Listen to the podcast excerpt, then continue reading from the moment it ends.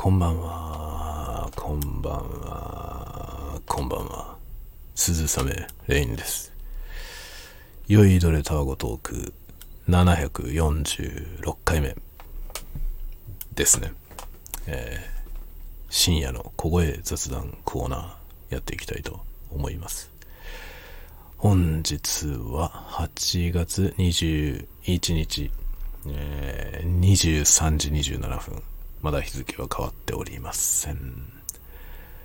なんか、明日から暑いみたいですね。8月22、23あたりは、えーえらい暑さになるみたいです。あ、今日もですね、窓を開けてやってますので、バックグラウンドノイズが、バックグラウンドノイズがあると思いますが、ご了承ください。今ね、ようやく涼しくなってきて、あの、窓からは心地の良い風が入ってきてますね。ちょっと飲み物、いつもの飲み物入れますね。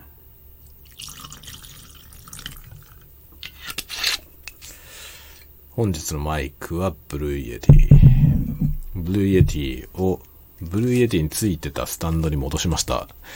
スタンドに戻したので、今同じテーブルにですね、グラスを置いてるのと同じテーブルなので、まあ、スタンドから音を拾ってしまうので、すごく低音ノイズが入りやすいですね。 Blue Yeti はローカットスイッチがついてないんで、こういうのがカットされません。うん。うん、美味しい。美味しいですね。でね、そう、あの、気温の話なんですけど、明日、明後日あたり、22、23あたりは、どうやらめちゃくちゃ暑いみたいで、札幌。なんとですね、小学校が熱中症対策のため、5時、5時間目で終わり、6時間目の授業を全部カットしてですね、5時間目で下校しますという案内が来ました。意味あるんでしょうか？6時間目はやらないで、えー子供たちを返すとなりましたが、帰ってくるとエアコンのない家に、えー帰ってくることになりますね。まあ学校にもエアコンありませんので、まあでも巨大な扇風機あるんだよね。学校のが涼しいんじゃないか説ありますね。で、我が家は暑いんで、めちゃくちゃ暑いんで、窓全開でみんなでグダグダするというひどいことになると思いますけど、どうやら明日、明後日、そういう対応、ん？明日、明後日？今週いっぱい？違うね。今週いっぱいそういう対応にするって言ってました。で、さっき、ツイッターを見てたらですね、ツイッターじゃない、もう X。さっき X を見てたらねって言ったらみんなあの X、ツイッターのことを想像しますか？もうみんなそれぐらい頭の中切り替わりましたか？無理だよね。さっき X 見てたらっつったらね、紅の方の X を思い浮かべますよね。まあね、紅じゃない方の X を見てたんですよ、さっき。そしたらね、札幌の高校、まあ、ちょっとね、変わった校長先生のいる高校で、その校長先生がね、あの、割とちょっと、ちょっとしたツイッターの有名人なんですけど、その先生のところ、高校ね、なんと明日と明後日、完全オンライン授業にするので、登校するなという、えー登校するなというかですね、登校しないことにしたと。学校としてそういう風にしましたということをツイートしていました。違う、ポスト。ツイートっていうのはもう、ポストしていました。どうでもええわ。ね、そういう感じのことで、あの、高校が、とある高校がですね、ま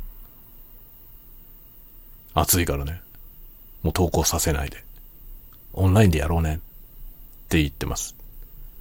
だけどね、札幌市の問題はですね、札幌のね、人たちの問題はですね、じゃあ家にいろって言われたところで、家にもエアコンないというパターンなんですよね。学校暑いから、もう熱中症対策で家になさい。家も暑いんだよ。下手すると家の方が学校より暑いんだよ。というね、ことなんですよ。だからもうね、札幌そんな話になってるぐらいなんで、札幌ね、北海道だからエアコンがいらないとかね、ないよ。もう。そんな話はないよ。だからね、なんとかしてエアコンをつけなきゃいけないよ。もうだからね、ちょっと今年は無理なんで、もう、ちょっとね、お金を貯めてね、来年までに。で、やるしかないよね。100万ぐらいかかると思うんだけどさ、エアコンつけるのに。だけども、この家にね、エアコンがないっていうわけにいかないよね。だから200ボルトの線を引いて、で、壁に穴を開けてね、ダクト用の。で、エアコンを買って設置するというところまで、えー、やらなければなりません。来年。来年のだから春ぐらいにやろうと思います。雪がなくなりかけたぐらいの時期に。3月とか4月ぐらいにやってね、あの、エアコン買って。売ってるかな？エアコン売ってるかな？そんな時期に。ね夏前は高いじゃん、エアコン。もっと前に買おうかと思うんだけど。無理かな。ないような気がすんな。5月になるともうね、エアコンのシーズンになっちゃうからね、その前に買いたいんだけどね。いや、でもほんとね、エアコンがないっていう生活は無理だね、もはやね。で、でもさ、これってすごくね、悪循環で、エアコンを使うとね、その、要するに外気に対してさ、排熱、熱を出すじゃない。絶対良くないよね。もうエアコンを使えば使うほど地球は熱くなるよね。だけどエアコン使わないと人生きていけないんだよね、もはや。こんな地球に誰がしたっていう話なんですけどね。でもね、これで子供たちとよく話してるんですけどね。この地球温暖化でおかしなことになってるでしょそれでもう、あの、地球が持たん時が来ているのだっていうセリフが自然に出てきてですね、シャーじゃんっていう話になって そういう子供らと話しててね、なるほどってなりましたね。まあ、シャーという人が、なんでコロニー落としをしたり、まあ、アクシズをね、地球にぶつけようとしたりするのか、その理由がですね、子供たちによく分かった事態だと思います。もう地球が持たん時が来ているので、地球に住んでる人々を皆殺しにしてですね、で、地球には休んでもらうと言ってましたね、シャアは。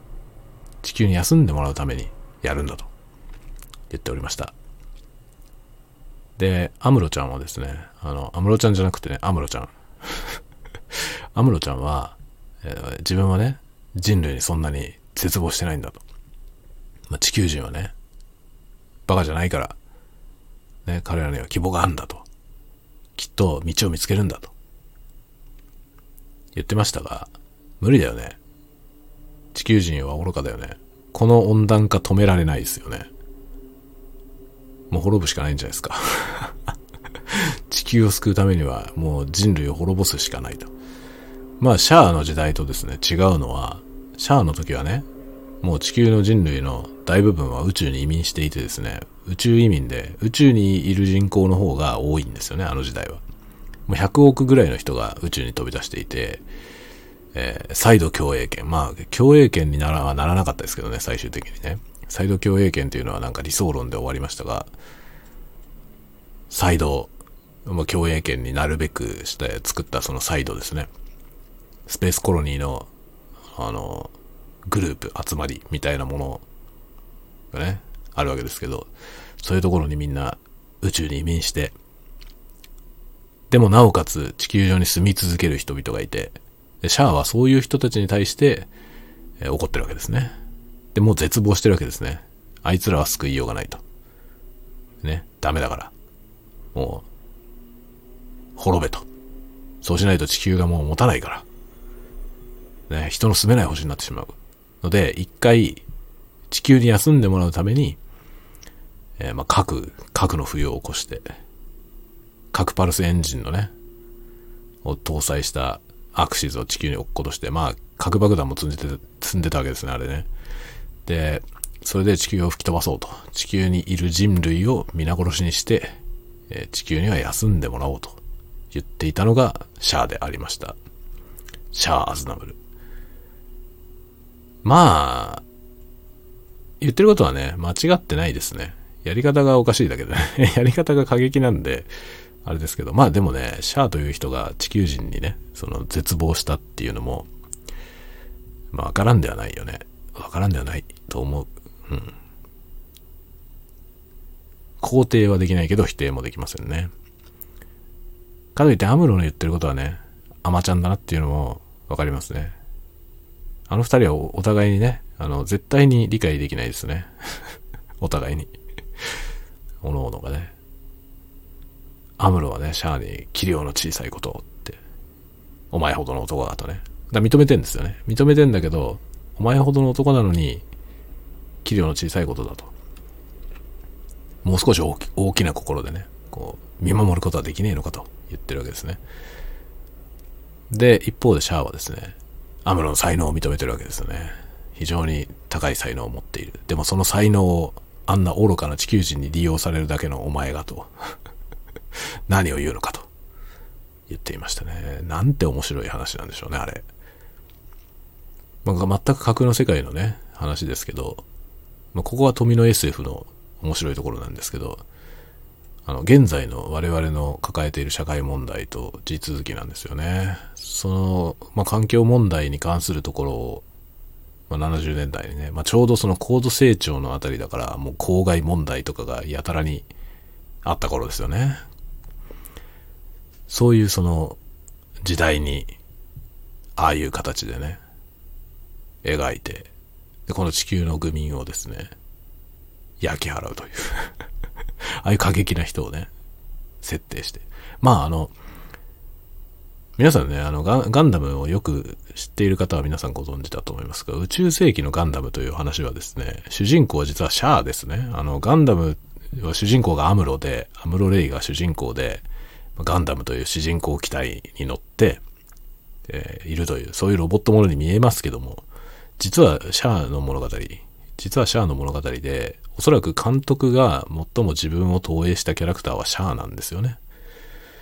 なので、まあ、いろんなことに嫌気がさしてですね、えー、こんな奴らはもう滅ぼせと。あれが富野さんの本音でしょうね。地球人を滅ぼせと。というね。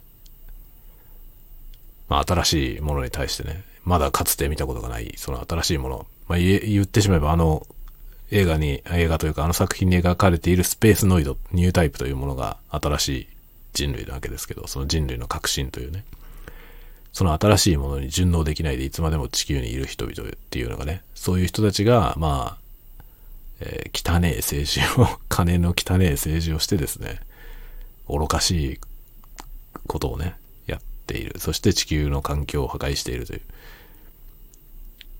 そう、そのようなやつはみんないなくなるという。そういう思想であの作品は作ってあるんでしょうね。まあ、面白いですね、とても。ちょうどだからね、この、もう強烈な温暖化ですね。だって北海道だからね、ここ。北海道で熱中症っておかしいよね。そんなことなるわけないんだよ、本当は。だけど、北海道でも平気で熱中症になるような気温になって、で、熱中症が危ないから、学校がね、相対になったり、完全オンライン、まあ、言っちゃえばこう、休校状態ですよ。そういうことが起こるわけですよ。北海道で。なんかおかしいよね、やっぱりね。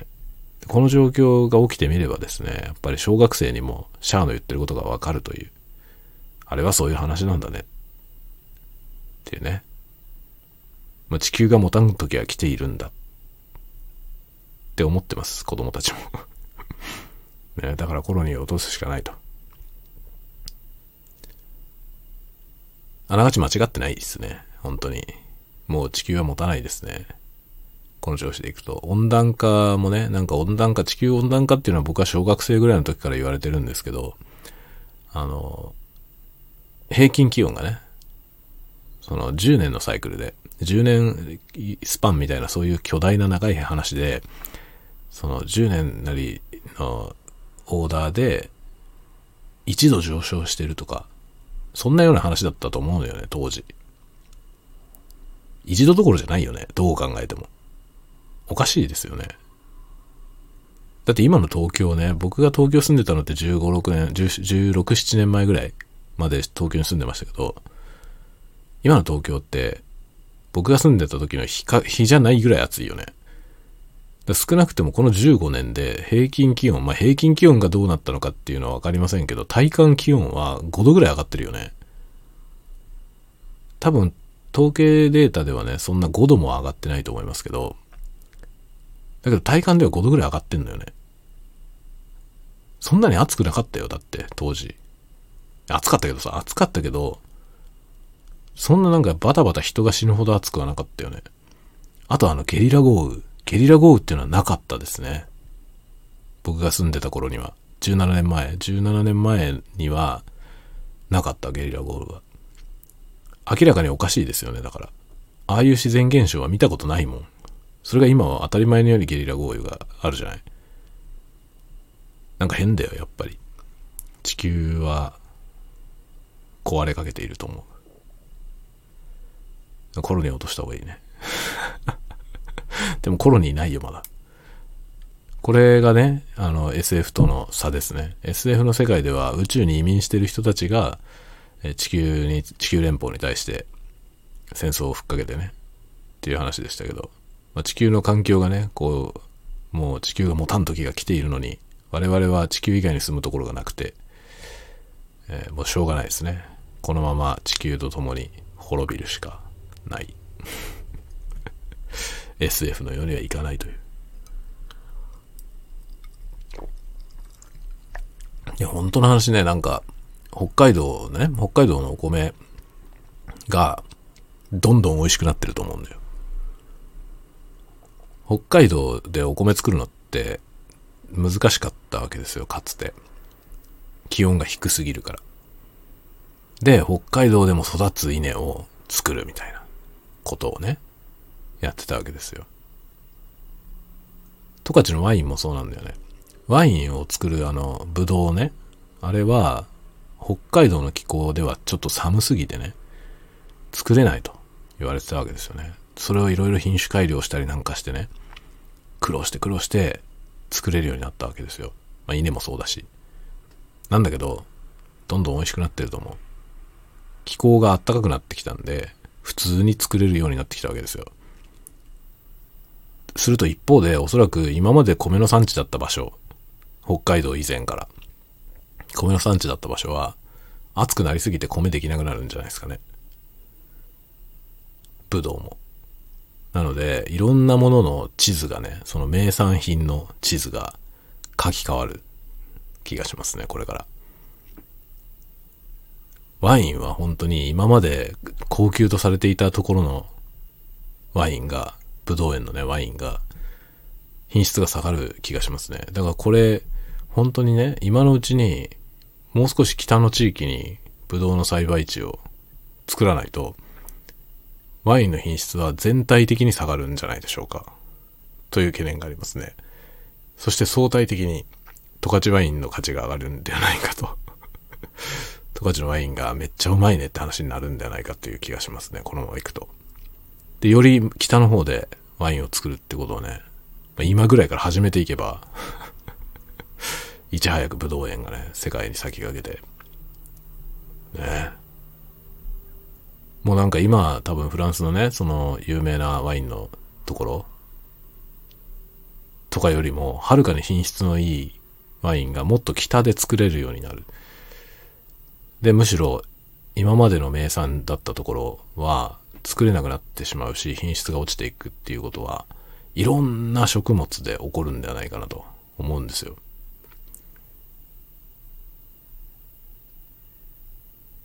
近い将来、どこにも雪降んなくなるかもしれませんよね。あのね、僕は北海道に引っ越してきて16、7年になるんですけど、雪の量は明らかに減ってますよ。年々。で、しかも今僕が住んでるとこめっちゃ雪が多い地域なんですけど、アホみたいに雪降るんですよね。なんですけど、年々減ってるね、雪の量は。だから最初に引っ越してきた頃はすごかったけどね、本当にアホみたいに雪が積もって、こんなんなんのかよっていう感じだったけど、いや、本当に一階部分が全部雪に埋まるみたいな、そういう感じでしたけど、あんまりそういうことなくなってきましたよ、最近。今に雪降んなくなるような気がしますね。だから10年とかのねこ、この先の10年とかのスパンで見ると、雪が降んなくなるかもしれないね。でも北海道で雪降んなくなったら、もうその、その時には多分もう海面の上昇とかは相当進んでるよね、多分。どうするんでしょうか。本当に。もうシャアのようになるしかないよね。本当にね。でも本当にこのね、人間の人口をこのまま維持したままで温暖化をブロックすることはできるんでしょうかまあ、タブーだから言わないけど人類を減らすしかないんじゃないかって気がするよね。誰も、誰も言わないけど。まあ、温室効果ガスとか言ってね、その削減のためにいいのはなんかその、家畜を減らすっていうね、その肉食をやめて、あの、食用の牛を全部やめるっていうのがいいっていう意見あるじゃないですか。あれ一理あるんだろうなと思いますよね。一理あるんだなと思うんだけど、でも多分、一番もっとでかい要因は人間だよね、きっとね。人間が多すぎんだよね、きっと。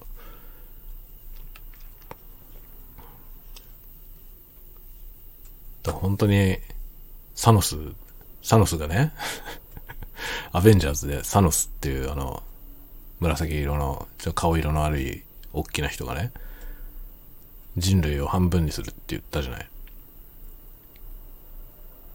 あれシャアだよね。あの人。あれシャアなんだよ。彼は、なんだろう、あの、悪役として描かれているんだけども、彼別に地球人を滅ぼそうとしたわけじゃないんですよ。半分にしようとしたんだよね。要するに地球を守ろうとしてるんですよ、彼は。あの、だから、サノスってすごい絶妙なキャラ、キャラだよね。あれは本当に今までのなんかあのアメリカのヒーローものになかなか珍しいタイプの悪役じゃないかなと思うんですよね。言い分としてはだって彼の言ってることは正しいもんね。地球が持たん時が来ているから、地球の人間を半分にする。まあ、シャアよりも幾分だから慈悲があるよね。まあ、シャアはさ、もうスペースノイドがいれば地球人はいらないと思ってるから、地球上に住んでる人は皆殺しでいいと思ってるんだけど、サノスの設定はさ、世界設定は別に宇宙に移民してる人はいないからね。地球人をみんな滅ぼしちゃったら、地球人という種が絶滅するんで、それは望んでないわけですよね、彼は。ただし、人が多すぎることによって地球が持たん時が来ているから、指パッチン、指パッチンして、半分にしたの。数を。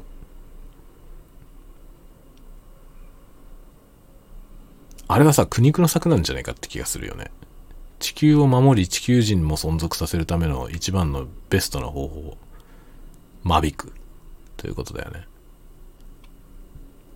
問題はさ、その間引かれてる人間に、にもね、まあ、なんというの？抽象的な言い方になるけど、魂があるからね。それを無作為に間引くというのはね、まあいろいろとさ、まずいわけじゃない？いろんな意味で。だけど、地球を守るためにはあれしか方法がない。で、あれはさ、半分にするっていうにあたって、結構ランダムに半分になるじゃない？サノス・パッチンはね。ものすごく公平だったんじゃないかという気がするよね。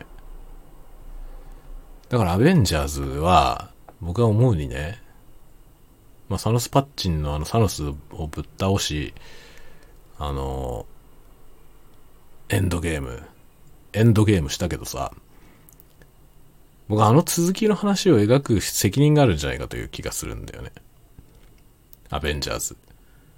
要するにサノスを否定したんだよ、人類はね。サノスを否定して、そのサノスが半分にしなければ地球が持たないと言ったのを、要するに否定してですね、半分の処分をさせなかったわけですよね。じゃあ、その全員生き残った地球がその後どうなるのか、どんな結末を迎えるのか それを見せる責任があるよね、あれ。少なくともサノスに対して見せる責任があるだろうと思いますね。サノスはもう死んだけどさ、サノスに対して見せる責任があると思うんだよな。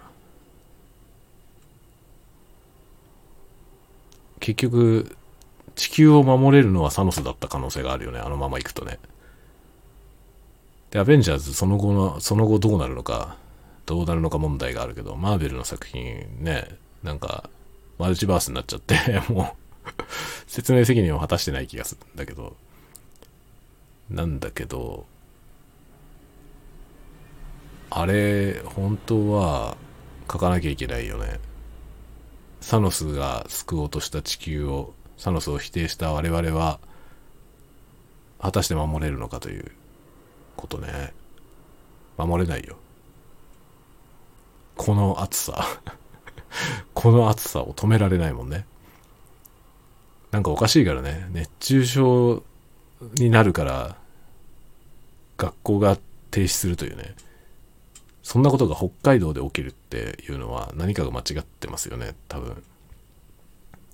でも実際問題本当に熱中症になってもおかしくないような気温なんだよ。おかしいよね。僕が引っ越してきて17年で、こんなことは初めてですよ。本当に。だ連日30度超えてて、しかも僕の部屋なんか今日朝起きてね、朝の7時ですよ。朝の7時に起きてパッて見たら、室温計が30度でした。部屋の中ですよ。窓開けたまま寝ててね。部屋の中で。朝の7時でもう30度。家の中がだよ。なしだよね。こんなんなしだよね。っていうか、今までないんですよ、こんなこと。去年も暑かったけど、去年でもさすがにこんなことはなかったんだよね。去年と今年で比べても今年は去年よりだいぶ暑いよ。この調子で暑くなっていったら、あっという間に地球はおかしくなるよね。てかもうおかしくなってんだけどさ、人が住めない星になるんじゃないかって気がしますよね。でもまあ、それが自然の摂理というか、淘汰されるんでしょうね。人の住めない星になって、人が死に絶えて、そして地球の環境が元に戻って、まともな状態になるという。自然の浄化作用が働くんでしょうね。もうなんかおかしいよね。で、エアコンは使えば使うほど温暖化を促進しますからね。でも、使わないと人が死ぬから使うでしょ。で、これによってどんどんどんどん温暖化は促進されていっている。地球全体を冷やすことはできないからね。エアコンを使えば使うほど排熱を外に出しているので、街はどんどん暑くなり、それが多分今のこの異常気象を生んでいると思いますね。もうどうすることもできません。地球が持たん時が来ているのだ。シャアが言ってました。1989年かな、あの映画の時にも言ってましたよね。地球が持たん時が来ているのだって言ってましたよ。1989年に。それからね、もう20、35年 ?35 年経ったのか？35年余りが経ち、本当に地球が持たない気がします。いよいよダメなんじゃないかと。本当ね、もう温暖化だけの問題じゃないけども、温暖化が一番顕著だよね。てか一般の我々にもわかるぐらい温暖化してるもんね。これをなんとかしなきゃいけないんじゃないかと思いますね。なんで今日はこんな話してんだろうね。温暖化の話になっちゃいましたね。そう、まあね、ちょっと他にもね、喋ろうと思ってたことはいろいろあったはずなんだけど、もう、何もわからない。酒を飲んじゃったんで、もうよくわかりません。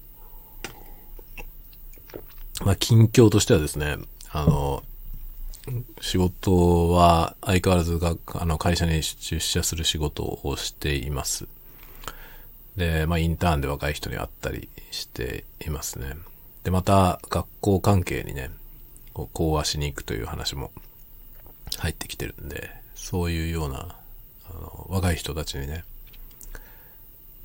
希望のある話を するという、そういう役割をね、やっているとこなんですけど、まあ、今日ね、ちょうど就活をやっている最中の専門学生という人が会社に来て、まあその人はインターンで来て、インターンというかね、まあ、会社見学みたいなもんですね、今日のやつはね。で、来て、いろいろ話をしたんですけど、いろいろまだね、その就活やってるところだけど苦戦してるというね、話をしてました。とっても優秀なんですよ。とっても優秀で、割と魅力のあるポートフォリオを作ってていて、で、本人もすごく受け答えとかもしっかりできるし、面接でもね、あの、落とされる要素はほとんどないなという感じの人なんですけど、なんかね、言ってたのは、最終選考まで残るけど落ちるって言ってました。で、なんか、今までにもね、結構何社も応募したけど、その、最終選考までは何社か残ったみたいなんですよ。なんだけど、最終選考で落ちちゃってるケースが何回かあると言ってたんで、それはもうあとは運だねっていうことでね、その採用担当者との相性みたいなものなんじゃないかなっていうことは今日ちょっと話したんですけどね。最終まで行ってるのに落ちるっていうのはなんかそういう要素だよね。今一歩だから似たようなレベルの人たちで競った時に、なんかの要素で勝てないという、競り勝てなくて負けちゃうということだよね。全然実力が足りないとかそういう話じゃないんですよね。だから面接に問題があるとかそういうこともないんですよ。そんな問題があったらもっと早くに落ちるからね。っていうね、今日だからそういう人が来て、そう、まあ、まあその人はでもタフでね、落ちまくってるけど全然ね、まだチャレンジしますっていう感じで、どんどん頑張りますっていう感じだったんで、その調子って その調子で頑張ろうって言っておきました。まあ一応ね、その、最終まで残ってるから、ポートフォリオに問題あるとか、面接に問題あるとかいうことはあまりないと思うんで、今まで通りやればいいと思うよって話をしておきました。まあ就活ってね、本当に、もうちょっとなんかさ、いいやり方はないのかなと思うんだよね。就職活動のやり方もそうだし、採用側のね、まあ僕は採用側の人間なんで、その採用をね、もうちょっと上手なやり方でできねえもんかなっていうのはしもうずっと思いますね。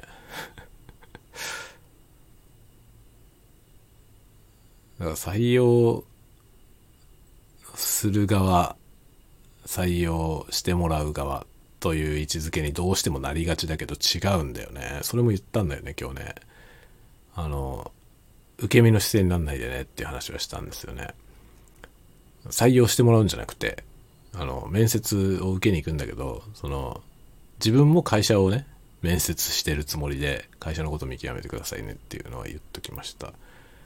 あの、ろくでもねえ会社に捕まんないようにその、なんていうの、就活でね、不合格が続いていくと、もうなんか取ってくれるならどこでもいいみたいな気分になるけど、変なとこに入ると、まあ、結果あんまり幸せにならないから、そこはちゃんと見極めないとね、っていう話をしたんですよね。ほんとね、なんか、今これからの世の中はね、どんどん少子化になっていくんで、あの、まあ、常時、売り手市場だと思いますね。その、就活する側が売り手市場。なので、あんまり受け身で活動しない方がいいと思うね。採用してもらうという姿勢じゃなくて、うん。自分にふさわしいかどうか見せてもらうぐらいのつもり。そのぐらいでなんか就職活動した方がいいんじゃないかなって思いますね。本当ね、採用する側が、その、なんていうの、横柄な態度でやってるとこもあるけど、そんなの通用しないよね、もはやね。そういう時代じゃねえよっていうのは思うんですよね。我々もだから採用する側だけど、その、採用は本当に、全然楽じゃないんだよね。その、全然楽じゃなくて、まあ、毎年定員割れみたいな状態なんで、本当にね、あの、いい人に来てほしい。人材、ね、優秀な人材に来てほしいけど、結局、内定出しても辞退されちゃうケースがすごい、増えてて、ここ数年ね。本当にね、大変ですよ、採用。だからもうさ、本当に中学校とか小学校にまで行ってね 話をするわけよ。こういう仕事をやる人を、やりたいと思う人を増やさなきゃいけないっていうさ、もうとにかく分母を増やさないことにはさ、何しろ、その、総数が減ってるからね、子供の。ってことはもうね、一人でもその、こういう業界に興味のある人を増やさないとね、どうしようもないんですよ。うちに来てくださいじゃないんだよ。そうじゃなくて、そもそもこの分野を目指してくださいっていう感じのことからやらなきゃと思って、だから、今までね、企業説明会とか、大学生とか、専門学校生の、その、就職年度の人たちに向けてやってたのよね。インターンとかね。なんですけど、そんなんじゃもう全然遅いのよ。そんなとこにアピールしてる場合じゃないのよ。そもそもの母数を増やすために、まず専門学校とか大学とかでそういうの学ぼうと思う人を増やすために高校に行くじゃん。で、高校でそういうの目指そうっていう人をもちろん増やすんだけど、その時点ですでにある程度できる というね、そういう人を増やすために中学、中学ぐらいまで行くわけですよ。で、中学生の時からもうなんかそういうのね、そのアートの方とかそういうことを始めて、腕を磨いていくような人を増やす。そで、その先にこういう就職先があるよっていうことをあらかじめ知っといてもらって、将来そういう仕事したいなというね、ビジョンを描いてもらうという。そのために、まあ、小学校とか中学校にも出向いていって、こういう仕事あるよっていうのをね、見せる。重要な仕事ですね。本当にそういう感じなんだよ、もはやさ、本当採用活動の一環として小学校にまで出向くというね。どういうことなんだよという。でもね、種まきめっちゃ大変ですよ、本当に。そこまでの危機感持ってるところってほんと少ないと思うんだけど、僕はもう自分がの子供が小学生で、その危機感をね、もう、如実に感じます。だって小学生ものすごい勢いで減ってるからね。うちの子が今はね、6年生なんですけど、その6年生が1年生の時、当時の6年生の半分だったんですよ、数が。それが今うちの子が6年生になって今年の1年生、今の6年生の半分なんですよ。だつまりは12年間で4分の1。1年生の数が。4分の1ですよ。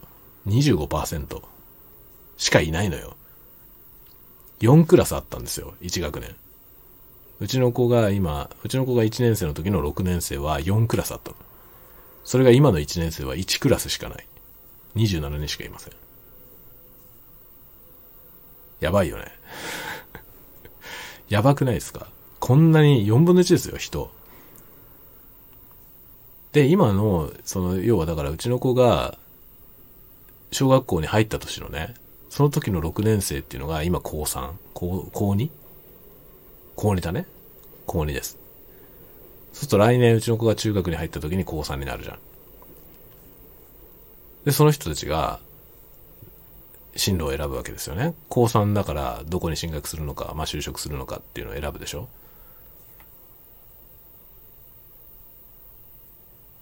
あっという間だよね。あっという間なのよ。だから12年で4分の1になっちゃう人たちを取り合うわけだからね。だ就職活動、採用活動っていうのを、あの、来年度の新卒とかって言ってやってるじゃないですか。普通一般的に企業というのはね。採用活動。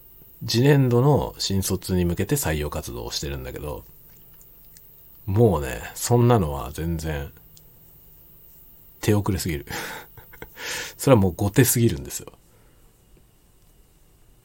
だってそれは相場つく、もう全然ダメですよ。6年後、6年後半分になりますからね。6年後半分になった時、母数が半分だからね。になった時どうやって維持するのか。これ専門学校とかも死活問題なのよ。学生の数が減れば、経営が成り立たなくなりますからね。だけど、もう子供自体の数がね、母数、総母数が半分とか4分の1、10年ぐらいで、10年単位ですよ。10年単位で4分の1にもなっちゃうような激減ぶりをぶちかましてる中でですね、商売なんか成り立ちませんよね。僕10年後専門学校、日本のね、専門学校は半分になると思います。学校自体の数が。やっていけなくなって。下手したら私立の大学もなくなると思うね。私立の大学もだいぶ減ると思いますね。もう経営成り立たないよね。子供の数が4分の1になったらもうどうしようもないですよね。少子化少子化って今の最近のね、直近のこと言ってますけど違うんだよね。その率の減り方で、年々減ってってるので、5年後、10年後のことを考えて今は心配しなきゃいけないのよ。5年後、10年後、いや、成り立たなくなる商売いっぱいあるんですよ。人がいないことによって成立しないっていう商売が。多分いっぱいあります。あと、後取り問題もあるよね。後継ぎがいなくて、継続できなくなる産業っていうのが、ものすごく増えると思いますね。AI に仕事取られるみたいな話はさ、いっぱい出てるじゃないですか。違うんだよね。その、そもそも仕事する人間がいなくなるよっていう話なんで、そっちの方がずっと危機感あるんだけど、僕。そもそも今なんか AI とか機械でできることをどんどん増やしていかないと、で、どんどん人間の仕事を奪わせないと、もう人いなくなるからね。人間の数が4分の1になった時にどうやって社会を動かすのかって誰か考えてんのかなと思うんだけど、AI に仕事をやってもらわないと成立しませんよ、もはや。仕事を奪われるとか言ってる場合じゃないんだよ。奪われるんじゃないんだよ、もう。やってもらわなきゃ人がいねえんだよ。そう、そういう議論は全然見ませんよね。なんでだろうね。なんでそういうことを言ってる人は誰もいないんだろうかと思うんだけど。小学生4分の1だぜ、だって。どうすんだよって感じなんだけど。もちろん地域性があるから全体のね、その日本全国の小学生が4分の1になってるわけではないと思うよ。ないと思うけど、まあ地方都市とはいえね、政令指定都市都市ですよ、札幌。その政令指定都市でこういうことが起きてます。12年で子供の数は4分の1。その、だから、今の小学校1年生。今の小学校1年生って今7歳？あと12年後。12年後ぐらいに出てきますよね。社会に。12、3年で。12、3年なんてすぐじゃない？社会、社会人やってると。12、3年先に自分の会社どうなるのかってことをね、みんな考えてんのかって っていうことなのよ。新入社員が一人も入ってこれないというか、人がいなくて取れないという状態が、まあすでにもしもしかしたら5年後ぐらいから始まるけど、それで維持できる状態っていうのを、本当に考えてますかっていうのがすごい僕はね、疑問なんだよね。本当にだから、そうなった時社会はどうなるのかちょっと想像ができないよね。だってその僕らの業界だけの話じゃなくて、そのあらゆる職種に対してその職種を担う人の数がね、何しろ母数が4分の1だから、そういう世界が来た時に、あらゆる職業でそのパイの奪い合い、奪い合いになるじゃん。ってなった時にね、結構その社会的に、社会を動かすために重要なポジションの仕事に人がいないっていう状態、あり得ると思うんだよね。だからコロナの時に話題になっていたエッセンシャルワーカーという人たち。そのエッセンシャルワーカーになりたい人が減る。なりたい人が減るんじゃなくて、率が変わらなかったとしても、総数が減るわけですよ。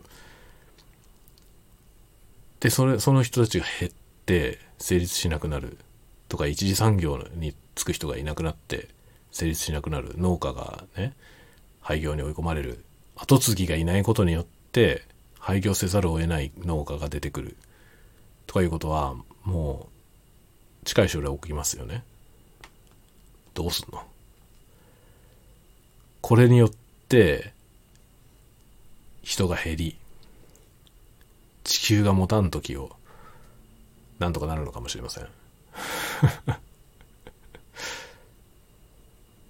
日本人が淘汰されることによって少し軽減されるのかもしれません少子化は世界中で起きているわけではなくて日本で顕著に起きていますね。するとただでさえ少ない日本語話者はさらに減り、日本語という言語を喋る人は、そう遠くない将来、一人もいなくなるかもしれませんね。まあ、22世紀に日本語喋ってる人なんているんだろうかっていうのをね、国語学者の人が、言語学者の人が書いていましたけども、その本を読んだ時に僕はそういうことを考えたことがなかったんで、衝撃を受けましたけど、でも考えてみればそうだなというのは思ったんですよね。全部繋がってるよね。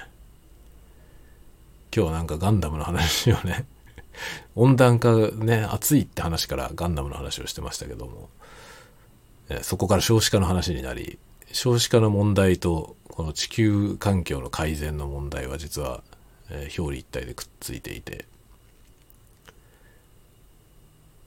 自然淘汰の結末なのかもしれませんね。ただまあ日本人を減らしただけでは世界的にはあんまり変わらないと思いますけどね。思いますが、少なくとも先進国の人間を減らすことによって環境が改善されるのは間違いないでしょう。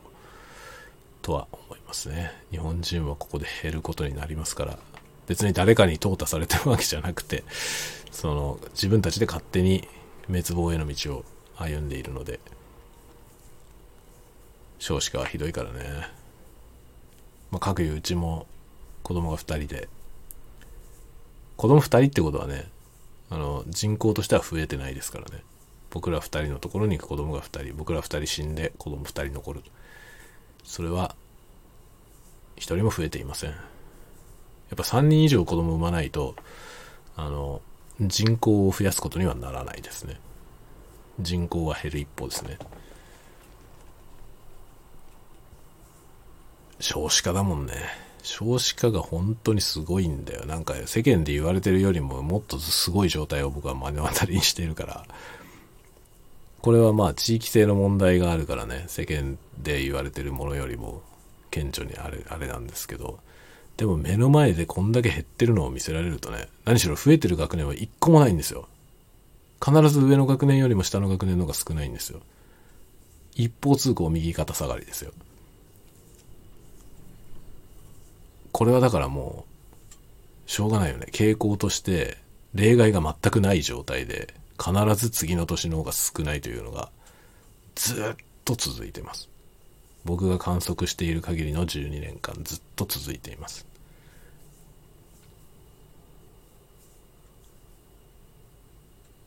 もう、終わりですね。本当に。日本はどうすんだろう。移民を受け入れていくという方向にどうしたっても行くしかないでしょうね。そうなった時日本語はどうなるのか。本当に日本語というのがなくなる危機感はありますね。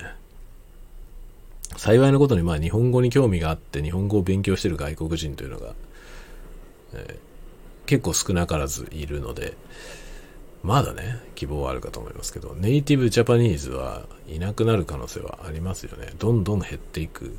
間違いないですね、きっと。まあ日本語はね、まあなくなる運命ですよね。日本人しか日本語喋ってないからね。この日本という島国でしか使われてない言語なんで。まあ確かにこんなもんが未来英語残るわけないよね。で、この加えてね、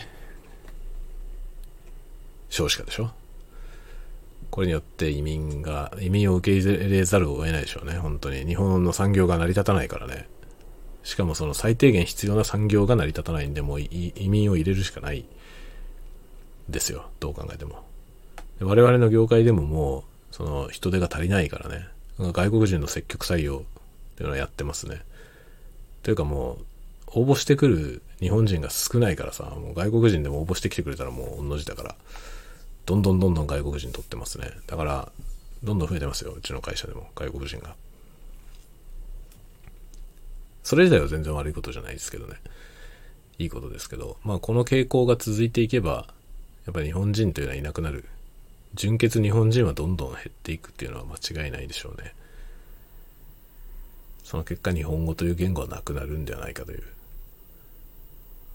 あながちフィクションでもない、SF でもない話なんじゃないかなと思ったりなどしております。まあ僕は自分が生きている限りは日本語を大事にしていこうと思いますけど